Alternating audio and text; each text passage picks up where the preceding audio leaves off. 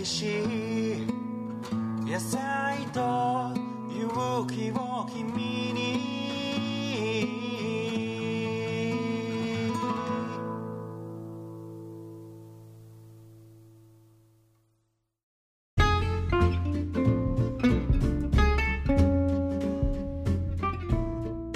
はいどうも有機農業系ポッドキャスト小農ラジオです。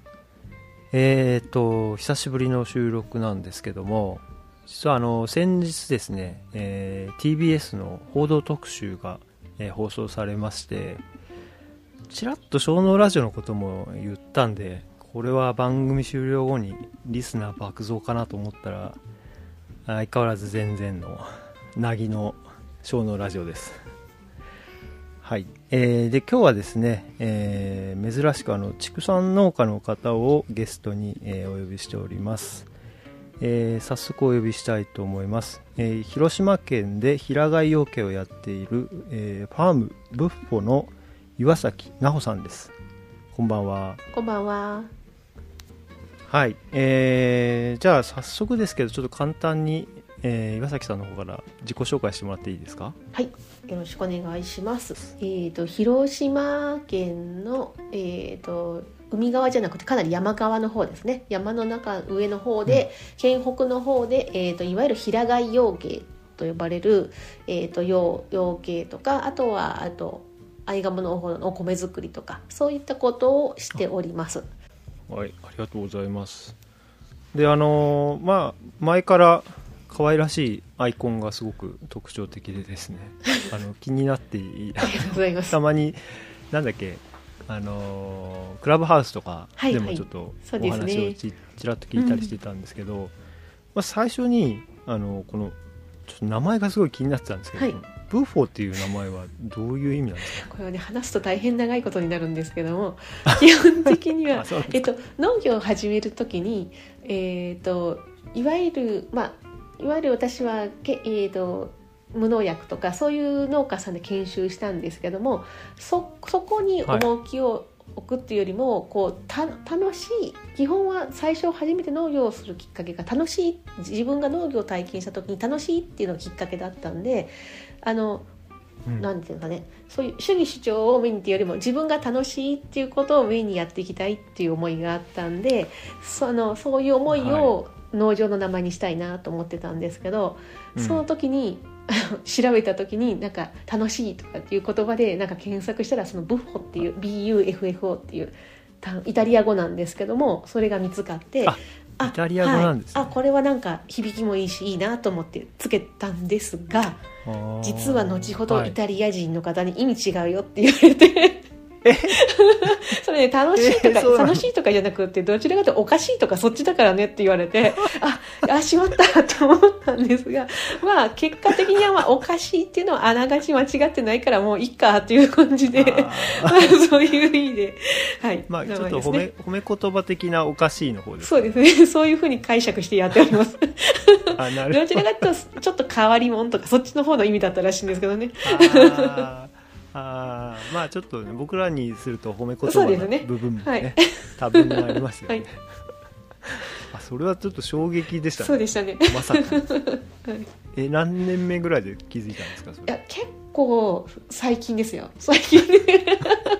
いやうすうすあれなんかネットではい。最近調べると、あれ昔はそんな意味でヒヒットしてこなかったのにあれなんか違うな意味がっていうのはうすうす気づいてたんですけど、まあ、あまり気にしないようにしてたんですけども、まあ、でもイタリア人に言われるとしょうがないなっていうことで。ということでしたね、はい、あニュアンスがちょっと違ちょっと違いましたけど、まあ、結果的にはまあ間違っていないので、まあ、いいかということですね。あ。いやでもなんかすごいいいですよね。なんかどこの国の言葉イタリアとはい。かドイツとかなのかなと思ってたけども、イタリア語だったんです。ね、ほんでアイコンがこれこう後ろにはい。バケツを持っているのが、はい。これ岩崎さそうんですね。はい。卵が入っている。卵が入って餌やってるって感じで。そうなんです。えー。であのーまあ、僕ちょっと養鶏のこと全然知らないんですけども、あのー岩崎さんは平飼いでやってらっしゃるってことなんですけども、大体何羽ぐらい飼ってらっしゃるんですか、ね、今、えー、と鶏の数だけでいうと600とかなぐらいいると思いますね、まあ、あの多少ちょっと増減増えたり減ったりするんですけど大体平均してそれぐらいいる感じですね。えー、600っていうのは平均的なこうあちなみに岩崎さんはあの養鶏の方は一人でやってらっしゃるんですか？そうですね。基本的に全部一人ですねはい。うん。今は研修生はいはい。ごめんなさい。今はちょっと研修生さんもいたりもするんですけど基本は一人ですね。うちもうん全く同じような状況で、基本一人はい。で今年研修生がいて、逆にちょっとペースがはい、なかなか難しいって感じはい、まさにそんな感じですね。はい。なかなかねあの拡大するわけにもいかなはいい、し、その通りですね。2人二人用の仕事作っちゃうと来年から死んじゃうんであくまでも1人分でね やっとかないといけないんで。はい。そうそうそうそうそうなんですよね。ちょっと話がそれましたけど。あの経営として一人でやるとき600話ってこれはどうなんですか？結構規模感としては一般的な。んですかね。あの私がまあ収納するときにそういう平飼いのこう参考にした本には、大体一人で大体もうマックスで1000話くらいまではいけるよみたいなことが書いてはあったんですけど、まあそれもやり方によりますね。例えばこうある程度の配合飼料をもう持ってきてもらってやるんであれば、飼育管理は全然余裕でできるしうん。逆に言うとうちはそういうのを使わないってなると、どうしてもそっちに時間を取られちゃったりするとか、うんうん。あとはまあ販売スタイルとかによってもこう買える数っていうのは結構変わってくるかなとは思いますね。うんうんうん。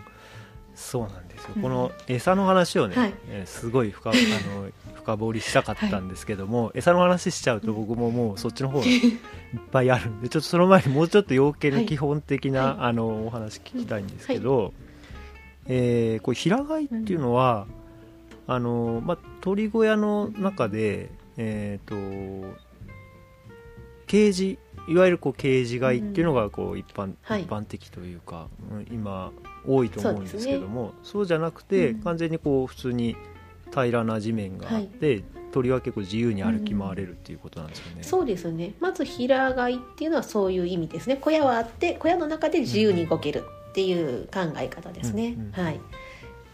なるほど。であのまあたまたまなんですけどこの僕の住んでるこの岐阜県はい。の白川町というはいはいところはですね、あのひよこのそうですね。さ栽培っていうんですか、はいはいはい。ひよこの生産がすごく多くてですね、はい。あやっぱそういうもんそうなんですか？ね。なんか三重に結構大きな会社があるのかな？そうですね。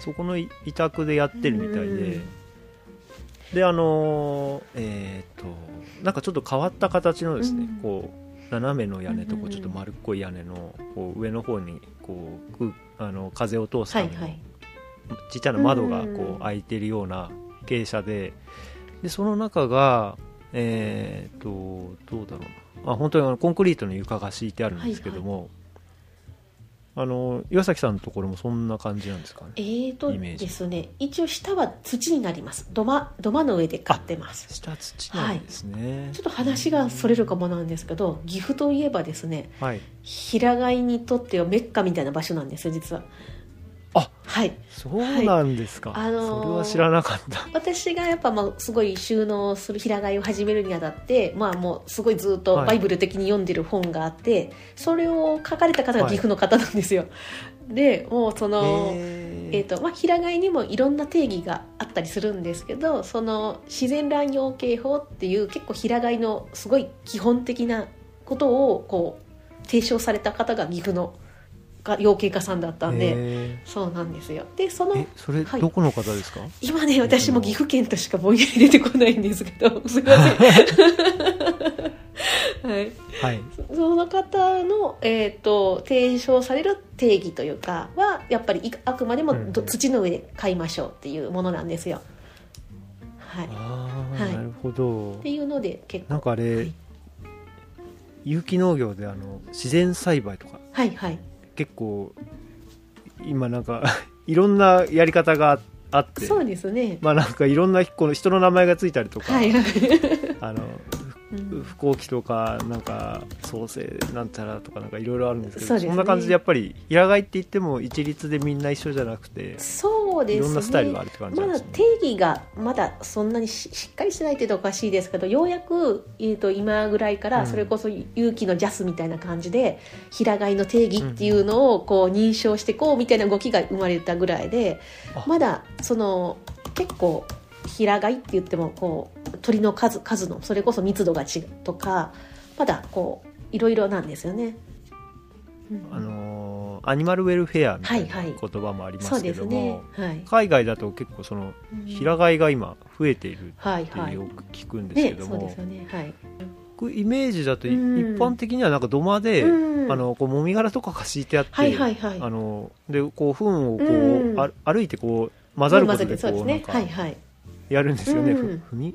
踏み込み踏み込み床ってそうですね。なんかあれに近い感じですね。イメージ的には。うんはいはい。でやっぱそういうものをやる上でもできたら土間が一番いいよっていうのはまああのうん言われてて、私はまあそれを参考にやってるんですけどね。はい。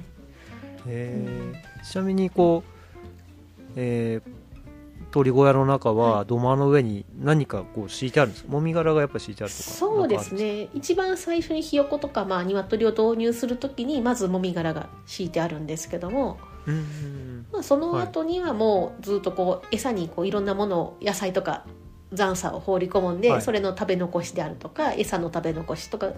あとまあそれに糞ですよね。で鳥がした糞っていうのをうんうんうん鳥がどんどん混ぜていくっていう感じですね、あーはい、なのでもうもみもみ殻がもみ殻の状態っていうのは結構一瞬ですね。すぐもう混ざっちゃってななんかどんどん分解しちゃうので。あ。はい。だからパもういろいろ混ざっちゃう感じそうですね。だからパッと見見た感じはあの土土ですね。ままさに今バックに映ってる感じの そのそういう対比というかに近いというか。うん。今、そうです。背景になってるこもうそうですね。の真っ黒なもうもう戻してるそんな感じに近いですねイメージ的には。へえあそうなんですね。じゃあ鳥は結構こう走り回ったりするんですか？その傾斜の。そうですね。はい。動き回りますね。うちだとえっ、いいですとね大体一つの傾斜が10坪ぐらいあって10つはい、はい。10坪の中に一応その提唱された方は、10えー、と1坪10羽以下っていうのを提唱されてるんで大体うちも坪はい。8羽から9羽ぐらいの密度なので、坪8から9は。そうですね。うーん。はい、だからその中で結構ゆったりとしてるので。かなりゆったりしてる感じそうですですよね,、ねだからまあしっかり動けるっていう感じですね、なんとなくちょっとイメージができました、であとあの鳥のこの種類についても教えてほしいんですけど、えー岡崎岡崎大はい葉っていうんですか、はい。そうですね。この白黒の、はい。まだら柄ですね、えー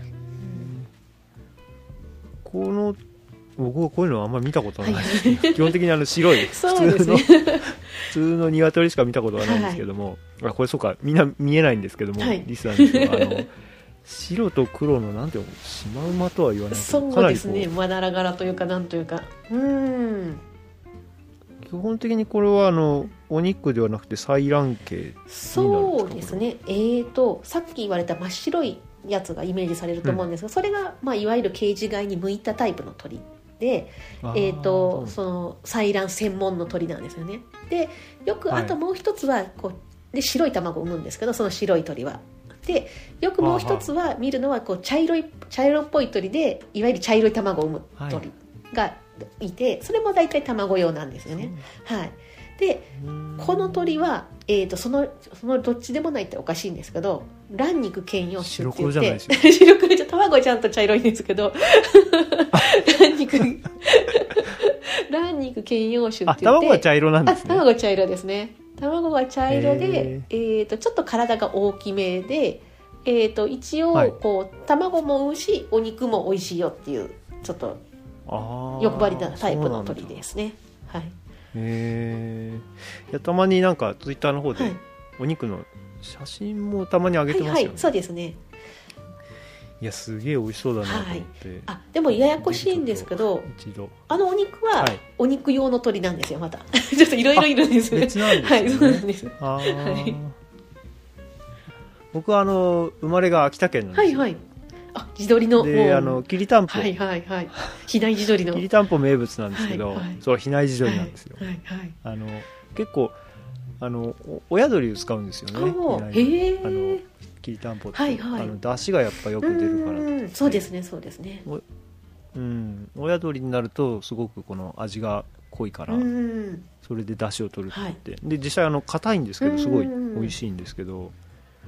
でこの岡崎黄飯も実際ある程度こう年取ってきたら食べる感じなんですそうですね。大体2年ぐらいで卵を産みを産み終わるというか、まあ、それぐらいで次の群れと入れ替えをするので、うん。それで、えー、と出荷した場合は親鶏として販売しますね、へはい、ーでその時にやっぱり美味しい美味しいんです。あ ーはい。食べてみたい。なるほど、い、いですねそれはじゃあじゃあですね、えーあともう一つ聞きたかったのがですね養鶏家の方のあの一日のこの生活生活っていうかお仕事のサイクルなんですけどはいはいはい。ど大体どんな感じなんですか？朝何時ぐらいうにん。起きるとか。これはね養鶏家と言っていいのかあくまでもうちのスタイルというふうに思ってもらえれば多分本当にね人によって全然違うので あのあくまうん。あんまり参考にならないかもしれないんですけど、えー、とまず午前中に大体うちは餌やりをします。基本的に餌を作って餌をやります。はい。で、えーとは卵も拾いますっていうのが大体午前中の作業ですね、ではい。で午後から、えー、と卵の配達とか発送とかっていう作業をしますっていう。おー。でもしくはそこにあのいわゆるお肉の出荷もするんで、えー、とお肉の処理とかが入る場合もあるっていう感じですね。でうーん。そことあとは餌の材料を集めに回るとかそんな感じですね。あ。これはあれですね、あの岩崎さんのところ特有の仕そうで事ですすね。ねはい。餌をはい回収に行くっていそうですね。集めに行く。はい。えーじゃあ、あのー平飼いの場合って卵ってこういろんなところにあるんですか？あえーっと自由鳥は自由に動き回ってはいるんですけど卵を産む場所は決まってます。ははい。い。産卵箱って言ってこう場所を作ってやると、鳥はやっぱりはい。安心して産みたいんですよね。あのもともとあのと人間に食べさせるためじゃなくてあくまでもこう、ね、本本来は卵を、ね、孵化させたいっていうもために産むものなので、うん。なのでちょっとみんなから見えないとこで落ち着ける場所を作ってやるとそこにあのあ入って安心して産むのでそういう箱,、はい。箱を作ってやると自分でそこに入って産んでくれるのでそれを人間が回収するっていう形ですね。それはなんかこうちょっとこう傾斜がついたりしてコロコロっとこう集まったりするんですか？それともなんか普通に平らなところにポンポンポンっていっぱいある？そうですね。それも本当その養鶏家さん次第なんですけどうちはもう単純に本当に箱で、あのそこに産んだのを集めるっていう形ですね。えーで600羽いると1日大体平均してな何個ぐらいあるんですか？あえっ、と600はいても全部が産んでるわけじゃなくていわゆる肉用の地鶏がいたりとかあとヒナがいたりとか、はい。次の次のヒナがいたりとかするので実際に、えっといわゆる卵を産むようにいるのは300から400ぐらいなんです。はい、はい。300からはい400、はい。これが毎日みんな毎日じゃないですかそうですね。毎日ではないですね。で季節によっても卵を産む量が変わったりとか結構そうですね。平飼いの場合は特にそういう外の影響を受けるので季節によっても変わりますね。春がだいたい一番ピークですね。あの一番よく産む時期が春で、はい、で、えー、と夏になるとちょっと暑さで落ちたりとか。でまた秋になると回復するんですけど今度秋から冬にかけてはあの日照時間がの今日がどんどん短くなってるじゃないですか。あの、うんうんうんうん。そうすると卵も産まなくなるのでまた春までちょっと減るっていう感じですね。はい。えピークで今まででこう一番たくさんあった時って大何個ぐらいですか？個？何個？えー、と大体ピーク時だと8割とか9割ぐらい産む感じですね、イメージ的には。じゃあもう300だとしたら204そうですね240そんな感じとかそういう感じですね。えだからー、すごいな。もともとあのツバメとかを想像してもらうと分かりやすいんですけどツバメとかって春に、はい。まあ、子育てするのに例えば何個かああそうですね。何個か卵産んでやめて温めるじゃないですか、鶏も本はい。来そういうサイクルだったのをあの毎日人間が食べたいために改良してもう温める能力、なんか温めない子をどんどんどんどん選別してってこうやって年がら年中産むように改良したのが家畜化したのが鶏なんですよね。だから毎日産むんです本来はそんなや野生の鳥なんて毎日産まないじゃないですか。そうですはい、はい、そうなんです。人間のため自に然ではない。ですそうです。あんなにふボボコボコ産むのは自然じゃないので。ただやっぱその本能が残ってるんでやっぱりこう日の長い春とは一番よく産むんですよねで本来もう子育てに向かない時期はやっぱり落ちる落ちてくるっていうのが残っているので、うんうん。そうですね。であの日照をコントロールしないとやっぱりそうやって日が短くなる、うんうん。特に今からがだんだん落ちてくる時期なのでもうだんだんドキドキし始める時期ですね。産卵が落ちてきて。はい、でもう冬至が冬至が来るともうすごい嬉しいんです。よあ冬至が来たと思ってここから日が伸びると思ってもうここから日が伸びると。はい。鶏を飼い出してそう一番嬉しいのも冬至ですね。ああこっからこっから日が長くなって増え出すっていうこう、まあ、すぐには増えないんですけどね。あはい。そんな感じで。そう今日今日がそこだと、はい。なるほど。そうです。へえなるほど。で実際にこう卵を拾ってきた後で、もう配達ってあるんですけど、はい。午後には、はい。この卵っていうのはもうそのまま拾ったらもうそのまますぐ販売っていう感じなんですか？えっと、基本的には大丈夫ですけど、はい。やっぱりどうしても汚れがついてたりとかするのでそれを簡単に落としてパック詰めして販売っていう形になりますね、今販売先っていうのは、うん。あの地元の直売所とかそういった場所になるんですか？あそとレストランとかもうです契約があねるみたいです、えー、と基本的に配達してるのはもう本当に町内の本当地元にだけ配達を定期定期的に週に1回とか買ってくれる人に定期配達するっていうのとあとはもうその広島市内の飲食店さんだったりとかまあとこに発送するっていう形とかですかね。うんうんうん。はい。なるほど、んであのちょっと前から聞きたかったんですけども、よくあの鳥を飼うと休みがないというはいはいはい。聞いたことがあるんですけども 実際これはうん。実際どうなんですか、まあ、どうしても生き物相手なんで365日っていうのは絶対ですね。餌餌はや絶対やらないといけないので。はいはいはまあじゃあやっぱ餌が問題ってことですかそうですね。餌とか水やったり卵拾ったりっていうのはうん。あるんですが、じゃあ休みがないのかって言われるとなんで完璧に何もない休みは確かにないんですけど何も仕事しないっていうのはないんですけど、まあ逆に言うとその基本作業さえやっちゃえばあとは別に自由に使えるので まあそういう感じで。うんうんうん。はいはい、意外と自分ではそんなに毎日休んでないっていう感覚はなかったりしますね。うん。あまあ明日の餌がないぞとかでない限りは、はいはい。もうちょっと、うん、休もうかなと思ったうんうん。ら自分で決めてはいはいそうですね。うーんなるほど。結構じゃあ、まあ、餌集めたりするのが、うん。えーまあ、割と重たいものとかもあってハードだと思うんですけど、実際こう肉体的にというか、うん。まあきつかったりとかそういうのはどうなんですか？そうですね。ただ家畜の中では鳥って一番小さいじゃないですか。牛とか豚とかに比べたら、うん。なのでそれはそうですね。基本的にはそこまで体力まあもちろん体力は使うんですけど家畜の中では一番こうなんていうのやりやすいというか、まあ、個人であったりとかその力がない人でもやりやすいのかなとは思いますね。今研修生の方がいらっしゃるって言ってましたけど、研修生の方はやっぱりあのこれから養鶏やっていきたいって方なんですか？そうですね。一応来年収納を目指して1年間うちで研修するっていう形ですね、はい。うんうんうんうん。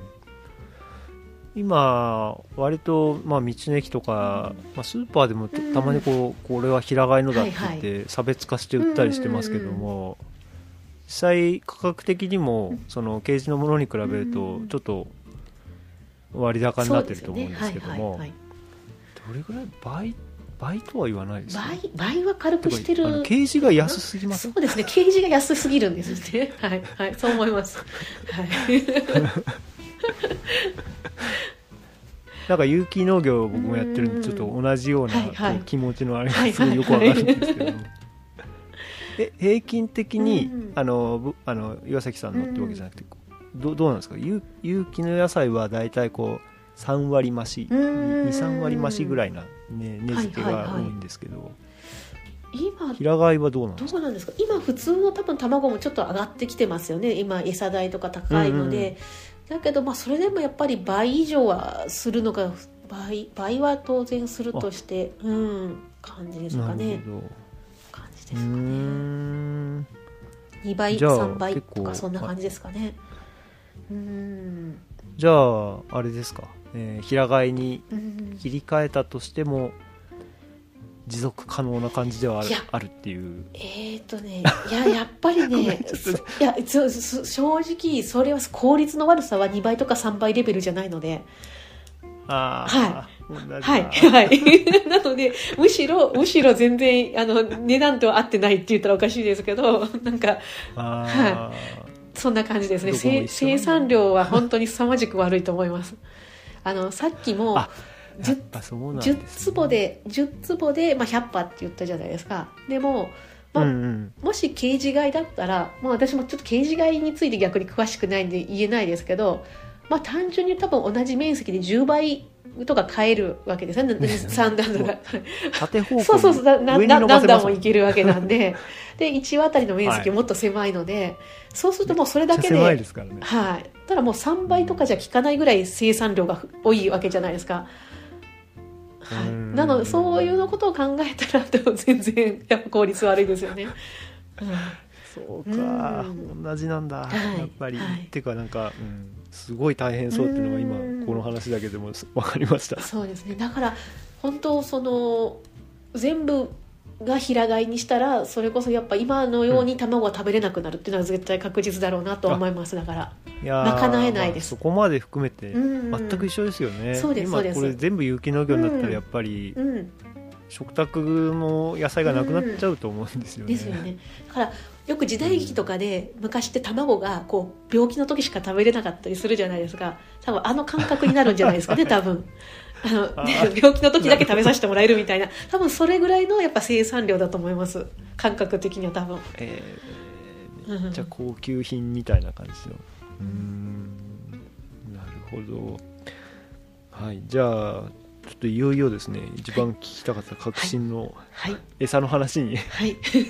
たどり着いたんですけども、はいあのーまあ、この現代農業の方を見て、はい。うわあすごいなんか全く同じようなことやってると思ったんですけど 餌をはい。地元産100%なんですね。そうですね。まあ100%ではねどうしてもちょっと地元では手に入らないものとかもあるんであれなんですけども。はい。はいはい。まあでも基本的には。実うん。実際に、はい。えーどんな材料をこうちょっとお多い順にどうどういった材料でそうですね。餌を作られてるんえっですか、とこの辺が、えっと、もともと水田しかほぼないような地域なんですね。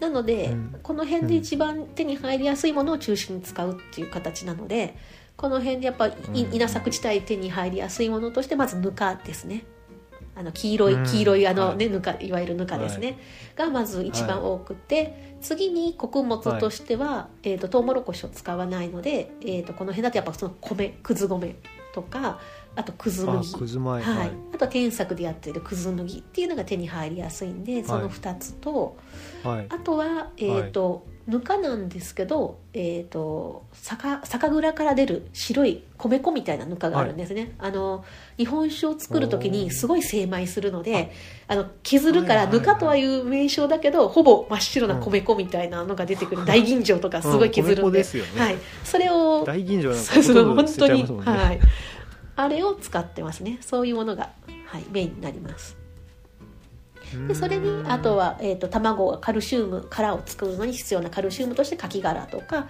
あとどうしても動物タンパクが必要なんでそれはちょっと手に入らないんで魚粉っていうものを取り寄せて使用したりとかうん。そんな感じがメインになりますね。へえ、あ今ちらっと出ましたけども鳥の餌のじゃあ材料としては、はい。まずこの炭水化物になるのかな？米ぬかとか、はい。えーおから、うんあとくず米とか、であとは動物性タンパクとカキ殻、はい。そう。ここら辺が絶対に必須ってことなんですね。そうですね。その辺がベースにあとはもうその辺時に手に入ったビールかすとかおからとかっていうのをまあうんうん。使ったりとか、あとはもうその時期限定で何か出たらそれもまた手に入ったものを使うみたいな感じでですね。うなるほど。で一般的なその養鶏の方っていうのは多分そのはい。購入してると思うんですけども、その場合の材料のうん基本的な配合っていうのはやっぱトウモロコシがベースになってくるんですか、そうですね。やっぱりトウモロコシが一番多い材料でメインだと思います。うーん。はい。そうなるとやっぱ輸入ですよね、うん。ほとんどがそうですね。はい。うーん。じゃあ今本当に資材がいろいろこう高騰してるから、ね。まあ卵の値段にも反映されてますけども、はいはい。ねガンガン上がってますもんね。ガンガン上がってると思いますね。ね。うん。う輸入するだけでね円安で多分相当それだけでもすごいじゃないですかね。ううん。ん。そうかなるほどじゃあちょっとあもうちょっと材料で使ってるものについて聞きたいん。ですけども、えー米ぬか、えー、くず米関係と酒のくず、まあ、白ぬかっていうのそうですね。それがさっきのあはいそうですね。はい。おから？おからも使ってますね。おからとかビールかすとか。はい。おからはでも腐りやすいから大変じゃないですか？そうですね。ただまあぬかとすぐ混ぜちゃって発酵させちゃうのでああまりあそこは大丈夫ですね。ぬかと混ぜえて水分を減らし混ぜてはいはい発酵させるっていうのは、うんうん。あのぼかし作りみたいにもうほぼぼかしです。あのは混ぜて実い際、はいそうですそうです。じゃあ温度が上がって、はいはいそうです。発酵させるんでほぼ本当にぼかし作ってるようなもんです。へえあそうなんだ、はい。ちなみにその材料はぬかとそのおから混ぜて、はい。でこうどんな感じでやるんですか？なんかこう容器に全部入れたりとかそれともただ山に積んで？ああえーといわゆるミキサーにポイポイって放り込んでバーッと混ぜちゃいますね。はい。はい。あじゃあそのミキサーの中で混ぜてそうですね。でそれをあの下の船船にバーって出して山にしておく、置いとくはいっていう感じですね、でこう、うん。温度が上がったりしてからはいはい食べさせたりとか、なんかそういった感じなんですか？そうですね。そうですね。はい。へえもう本当ぼかしですね。そうですね。ぼかしですね。でそれを食べ食べてははい。い、また糞になって鳥小屋の床に落ちるんでだから床自体がもう完全にぼ,、うんぼかし体になってるって感じですね。だからどんどん発酵しちゃうんで。なるほど。はい。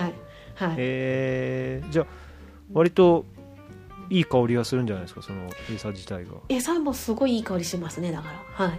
大体来た人がやっぱなんか発酵の香りでそうそう倉庫の中入るとすごいあ甘い香りがするって言われますね。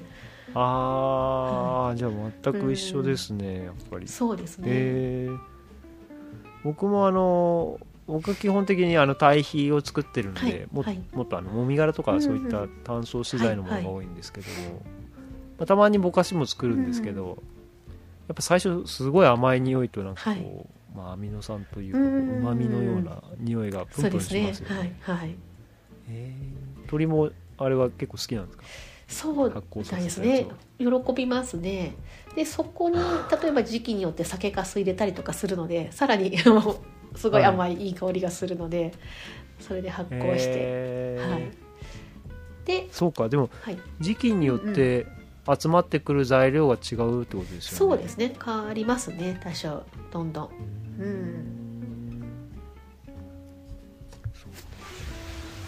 どんな感じなんですか？あの電話あのちょっとそろそろ出るけどどうとかなんかその感じにもうなってるんですか？岩崎さんのところには。そうですね。えっ、とまあもう大体で出ますよっていう連絡が来るっていうパターンと、まあ、まあその時期頃になると電話してそろそろ出ますかっていうパターンと、あとはそうですね。えと酒粕とかだとそうですね。もうすぐ出ますよって連絡がもらえたりとか。まあ、あとこの時期とかだとワイナリーからワインの搾りかすとか出るんですけど、まあ、そういうのもはい。すごい。もうあのそんなのまで。メールショートメールとか。で はいそろそろ出ます」とか で来るんで「はい」っつって取りとか、まあ、ここ出しとくんで取り来てくださいとかそんな感じですね。えー、そうしたら言われたらこう軽トラ乗って取り行ってね。後ろにこうドカンと乗せて、はいはい。で帰ってきてミキサーで混ぜると。そうですね。うーん。そうすると本当に季節によってこの餌の内容もいろいろこう変わってそうですね鳥の卵の味っていうのもじゃあ徐々にこう変化したりもするものなんですか、変わりますね。味も変わるし色も変わりますね。あ。の黄身の色が変わります。はい。あー、あなんかそういえば「君の色」ってなんかうん。パプリカのなんかを入れてすそごいう黄ですね身が大きいようになそうるっていうのを話も聞いたことがあるけど。使えばそう一年中安定して同じ色になるんですけどうちはそれを使わないのでそうすると,、えーとうん。餌の時に食べた野菜の量で野菜の色野菜に含まれてるその成分で卵の黄身の色が変わるので野菜いっぱい食べる時期だと結構綺麗なレモン色になるし冬になって野菜が少なかったりとか、あの白菜とか大根とかそういうものがメインになると、やっぱ白っぽくなります。あなるほど。色がないから、はい、はい、そうです。へえあ全くそのまま反映するんですね。そうですね。本当にストレートに出るのでだからお米とかもやっぱ多めだと白っぽくなったりとかそういう感じですね。えー、なんかこれまでにもらったりしたのってこう、うん。お面白い変わった材料って何かあります？変わったぶ材料。もかなりいいなああそうですね。いやでも酒かすとかもここ何年かかなりもらえるようになってやり始めてアルコール度数結構高いんですよ、けど全然酔っ払わないですね、あうん。鳥は。大丈夫みたいですね。そうか。アルコールいっぱい含まれてまかなりすもんね。高いで高いですね酒かすは。本当にああの高級な日本酒の酒かす食べてますから。はい。本当へ人間の方が酔っ払いそうなぐらい結構すごいるほど。ですね、野菜くずなんかもあれ？畑もやってらっしゃるんでしたっけ？畑は本当にちょろっと自家用ぐらいですね、ううん野菜くずなんかも喜んで食べるんですか？そうですね。写真だとスイカ食べてますけど。あそうですね。だから自分とこの野菜じゃなくてもう全部地域の農家さんとこの野菜ですね。あのその辺に関しては、あのみんな家庭菜園されてたりするのでみんな作りうん。時期になるとできすぎるじゃないですか。だからそういうのをくださったりとか、間違いない。そうですね。とかまあそのいわゆるでっかい農家さん専業農家さんもやっぱクズがすごく出るのでそういうのをもらってきてやるっていう感じですね、へえあ素晴らしいですね。最近はそのまた農家さんが肥料として使ってくれるんで鶏粉持ってってまた使ってもらうみたいな感じですね。めっちゃいい循環していますね、い、やはい理想的だなそれ。うん。うーん。そのなるほど。そうですね。その平飼いさっきひ一番最初に平飼いで、まあ、地面の上で鳥を飼ってるんですけど、はい。そのもみ殻敷いてさっきみたいに餌の残りとか糞とかをこうずっと混ぜていくんで、で餌自体がもともとそのぼかしみたいなものなので やっぱその、うんうんそういうものも地面に混ざるんで床がずっと発酵していくんですよね。だからああのいはいわゆる、まあ、コンポストの上で鶏が育ってるみたいな、うんイメージ的には。で、常に鳥が足で混ぜてくれるのでずっとこういわゆる切り返ししてくれるんですよ。じゃあずっと切り返ししてる そうそううそうそうそういうことなんえーですね、すごい。はい。だからちょうど2年ぐらい育てて、まあ、1回うん。鳥をこう出荷して小屋を空にすると、はい。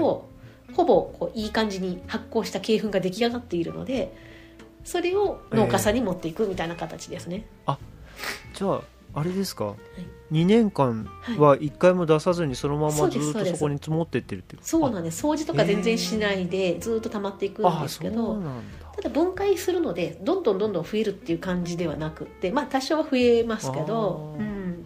はいはい。はい、そうですよね。確かにうん。意外と増えないですね。僕もあの生ゴミの堆肥化やってるんですけども、ええ。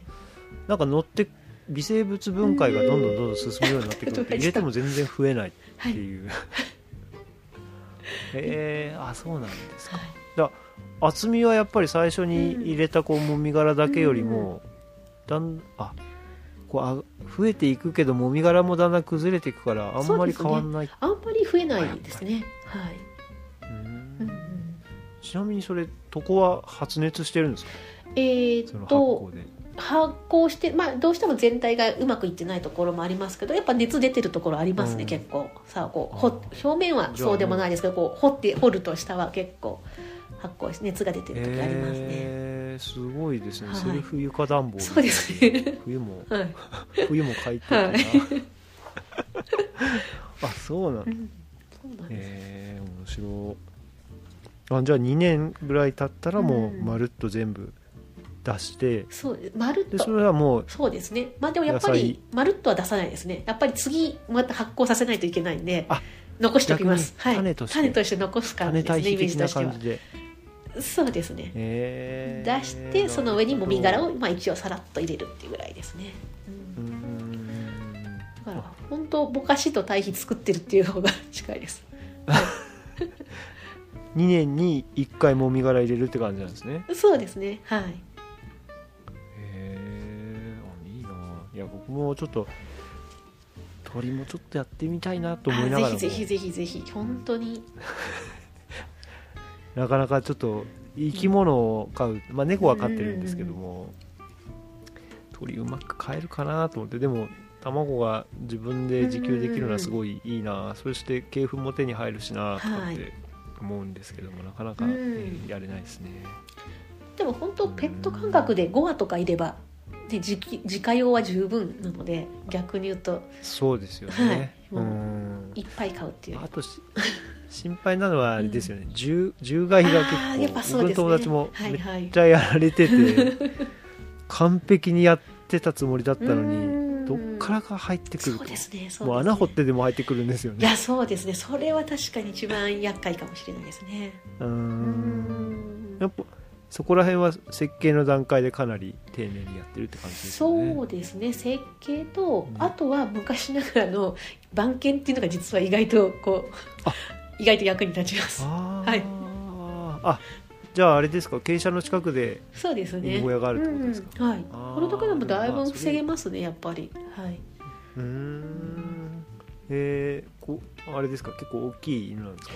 そうまあまあ大きい犬ですけどまあ多分大きい必要もないんでしょうけどね。やっぱ犬がいればやっぱり多少嫌がまあるというか、敏感ですしね、うん。まあはい。匂いももちろんだし、うん。音がすればすぐ反応するでしょそううからね。ね猫じゃダメですよね。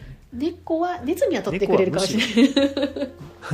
むしろ鳥を狙うかもしれないい ああなるほど。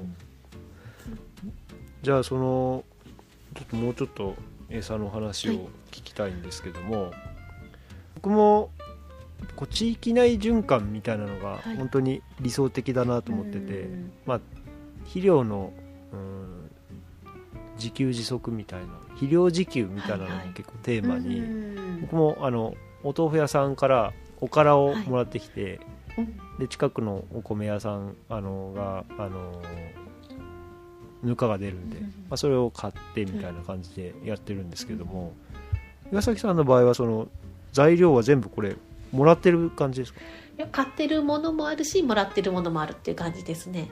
はい。でも結構格安ですよね。そうですね。そうです。ね格安じゃないと逆に使えないので、まあ格安なものをっていう感じですね。たいんですけど、はい、うん。うん。実際最近なんかうん。他から引き合いがあってなんか回ってこないとかそういうことはないですか？いやありますよ。やっぱり今逆にその輸入飼料も肥料もね高いので今までぬかなんて捨ててたやつをやっぱみんながこう堆肥にしたりとか肥料に使うっていう方が増えてきちゃうので逆にそうですね。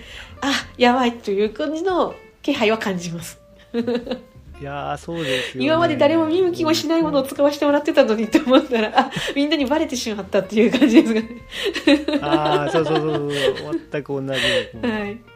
最近びっくりしたのが、うん。あのおからが、はいはい。僕あの週3回取り行ってるんですよ、ええ。やっぱ腐っちゃうんでまあうん取りほどは気使わなくてもいいんですけどね、もうもらいに行った時点でちょっと早分分してる時期はあるんですけうども、んまあ堆肥にしちゃうんで多少こう据えても問題ないんですけども、い。やこれをやっぱり取りやってる人が、はい。あの月曜日の分だけお。その人にうんどうですかって言われて、はいはいはい。いやいやいやっつってえ僕はもうあの全部もらう、うんあの全部こう引き受けるっていうのを条件にやってはいいるし、実際なくなると、うんまあ、いろいろもうけ計画が計画通りにできなくなっちゃうって困りますからって言ったら、はいはいまあ、まあもちろんねずっとちゃんと引き取ってくれてるから、あのそれは他にはじゃあ出出しませんっていう話だったんですけど、うんやっぱり来てますよね。ですねですね。はい。このまあ地域の不損量っていう言い方を僕してるんですけどもめっちゃみんな狙ってますよね。はい。おからではやっぱ同じことありまして私も取りに行ってたらやっぱ牛屋さんが欲しいって言うんだけどねって言われてああーっていうところがあったりとかあのぬぬかも今まではこう全量もらえてたんだけどやっぱりちょっと欲しいっていう人がいるんでってじゃあもらえる量が人減ったりとかしてるんで。あやばい競争率が。っていうところがあります。あそうだね。いや完全にあのうん。もうなんていうんですかこう輸入の資材が値段が上がってうもんあなたたちは関係なくてうん。いいよねみたいな感じで言われたりすることあるんですけどうん。いやいやいやいやいやいやいや結構来てますね。やっぱ来ますよっていうところはありますね。うん。みんな狙ってきてますよっていうのがうんうんうんうん。ねすごいあって。いありますね。や怖いですようねん、多分そうなるかなと想像してたけどやっぱなりますね。はい。びっくりしたのがはい。去年うん。冬にもみ殻がなくなったんですよ。おおえやばい。でうちもみ殻がなくなると、うんまあ、あのやっぱしあの CN 比ってあので窒素と炭素のバランス的にどうしても炭素資材としてうちはあのもみ殻使うんで、はい。いやまさかちょっとなくて本当に困ってすごい遠くまで遠征して取りに行って怖いですね。ヒヤヒヤしますね。そういうの怖話。いですよでおからはどんどん入ってきちゃうんで、うんあの腐っちゃうじゃないですか、はいはいはい。そっかそっかそっか。はあ。腐らせないで貯めるにはもみ殻しかなくて手段が。うん。かといって誰かに渡しちゃうともうねもう回ってこなくなっちゃうんじゃないかなねみたいはあ怖い難しいところですよね持続的にやるっていうのも。なんか話それるんですけど一番面白面白くはないけどおえってなったのが、えー、とそのさっき酒屋さんから、い。えー、といわゆる削った白いぬかをもらうって言ったじゃないですか、うん。まあ、手に入れてるんですけど、去年一昨年かなんかに「あすいませんちょっとね今年あげれる量が少ないんですよ」って言われて「あのないいですまあそれはしょうがないんで」って「実は」って言ってあのビニール袋、あの有料化になったじゃないですか。あの、うん。レジ袋が有料化になったじゃないですか、はい。でそこの酒蔵はそのぬかを使ったビニール袋を作ると。え？ぬかを材料にしたビニール袋っていうのがあるんだとでそれを自分とこのそのぬかを使って作るから餌用に出せないよって言われてえー、そんなそんなことが起こるの？っていうところとかまさかなんかいやすごいですエコなことじゃないですか。でもでもでも、うん。でもえー、っていうことかまさかこんな影響出るの、えー。みたいなとか。そうか。いやいい話ですけど、ね、そうそうそうなんです。にとってはちょっ えーっていうですよね。とかあったりとか。とそうだ僕もね似たような話はい。思い出したんですけど、なんかお豆腐屋さんがはい。おからを冷凍して、はい。保冷剤の代わりにそのおからをあ使うんっていうアイデアがいはいはいはいはい。あって、そうするとお豆腐が傷まずに持って帰れて、うん。で冷凍してあったおからもいい具合に溶けたら、うん。おからでまた料理をするっていう、ちょっと素晴らしすぎて。はいこっちに回ってこなくなる。そうそうそうそうなんです素晴らしいですねっていう、いやあれですよだけどみたいないやいい取り組みだけどちょっとううん。っていうなんともっていうのとかあったりしますんであーなかなかですね。ねまあ本来の循環から言ったらね食べるとうんうん。かそういうふうに使った方が、うんうん。まあ、むしろいいだろうっていういいですけどね。あるんですよ。はいそうですね。あそうなんだあとは、えー、とやっぱコロナの時は特にそのやっぱうん。地ビール屋さんからもらってるビールかすがやっぱりビール自体が売れないんでもう製造がストップしましたとかあとおからもお豆腐屋さんもやっぱり学校給食とかが止まったんでとか言っておからが出る量がちょっと少ないですとか、やっぱその辺は影響は出ましたね。で日本酒も日本酒も仕込む量が減るんでぬか減りますとかね。なんか結構ありましたね。あのコロナの時も。じゃあいつもあれですか？なんかこう目を光らして、あそこからなんか出そうだなそうですね。本当にそんな感じですね。ありますよね。僕もそれめちゃくちゃうん。なんかあそこはあれが作ってて出るかもみたいな感じで。飛び込みみたいな感じ。で本当にそんな感じですね。うん。今なんかこうあそこは狙い目だなとかなんか狙ってるのとかあります？えーっと今はですね欲しいんですけどもうやっぱ実際取りに行く時間とかがなかなかもうだいぶいっぱいいっぱいになってきたので、その辺がこう難しい感じになっていたとこですね。あのこういうの出ますけどどうですか？って言われてもいやそこに取りに行くのはちょっと辛いとかいうややっぱ山の中なのでまず取りに行くとこまでが遠いんですよ。いやいやうちもそうなんですよ、はいはい。お豆腐屋さんまで片道うん20 20分かかるんですよね、はいはいで取り行って積んで帰ってきてうん混ぜてってやるとうん週3回1回1時間がはいはいはい。週3回あると。そうですね。結構これが負担で、ガソリンももちろんかかるし。特そうですね。特に今またガソリン代とかも気になるんで。いやその辺がやっぱりだんだんあどうしようかっていうところは出てきたりとかしてますね。ああそうなんですね今僕はあれなんですよね。堆肥の材料としてはい。学校給食のあの残差を使おうっていうようなはい。計画もうん出てて、まあ、給食センターの方はもう OK 出てるんですけども、問題はちょっと遠い遠いんですよ。うん30分以上かかるんで、はいはいはい。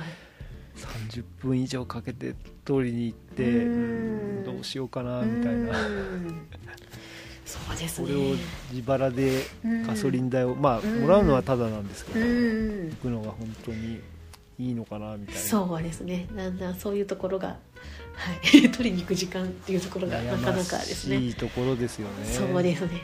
え。ねー特に一馬力だと本当にそこにねずっと時間取られちゃうんで。そうそうそうそうそうそう。そう取り行ってる間何も進まないですからねうん。当たり前ですけど。うーんまだまだじゃあ今のところその飼っている鳥の分はなんとか手に入れられそうな感じですか？はいそうですね。今のところだからまあ結局手に入るものの数がうちで飼える鳥の上限になるのでまあ現状こんなところかなっていうところですね。むしろそっちがリミッターみたいなのがそうですね。増やそうと思思っても、はい。もうこれ以上餌手に入らないからうん。私はもうここまで。この辺かなっていうところですねいや本来そうだったんですよねうん。多分。それがねなんかまあうん。輸入できるようになったりとかいろいろなところから運んでこれるようになったから、まあ、うん規模も拡大できみんなが卵をうん。安くたくさん食べられるようになり。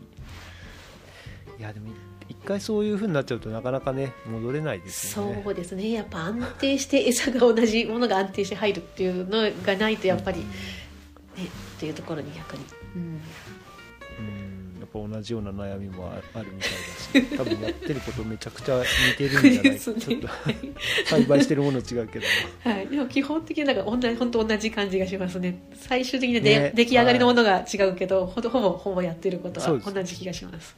うんいやでも近くにいたらこれめっちゃライバルですよね。そうですね。これはもうやばいですね。今ほぼかぶってる感じがしますもんね。そっか。はい。わかりまありがとうございました。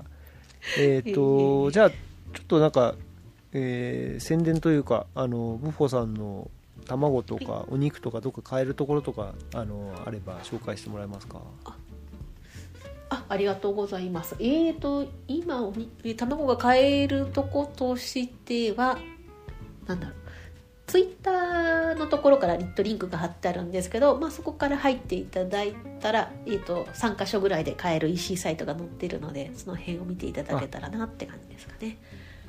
あリットリンクってあのリンクがいっぱいリンク集みたいになってるやつそうですね。はいはいはい。はいここで卵。お肉もお肉は不定期なんですか？販売は？そうですね。あんまり常時あるっていうよりもこう一軍育てたらそれを売ってまた次の群れ育ててっていう感じなのでまあそっちはあんまり数がいないのでほぼほぼもう地元とかで売り切れちゃうので、はい、ネットにあんまり売っててないって感じですかねへえいやーちょっと卵も食べてみたいですけどあのお肉がいつも美味しそうだなとそ思って。れはもう直接連絡いただければ。